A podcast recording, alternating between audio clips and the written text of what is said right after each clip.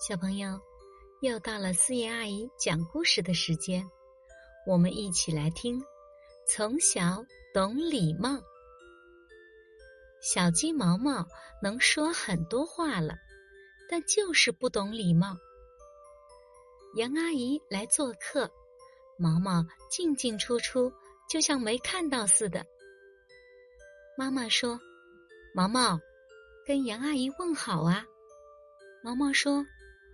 我不认识他，为什么要问好？妈妈这才知道自己忽视了对毛毛的礼貌社交教育。这天，妈妈拿着一块蛋糕，一个人吃着。毛毛大声说：“我要吃蛋糕。”妈妈就像没听到似的，理也不理。毛毛问：“妈妈，你怎么不理我呢？”妈妈说：“你刚才在跟谁说话呀？”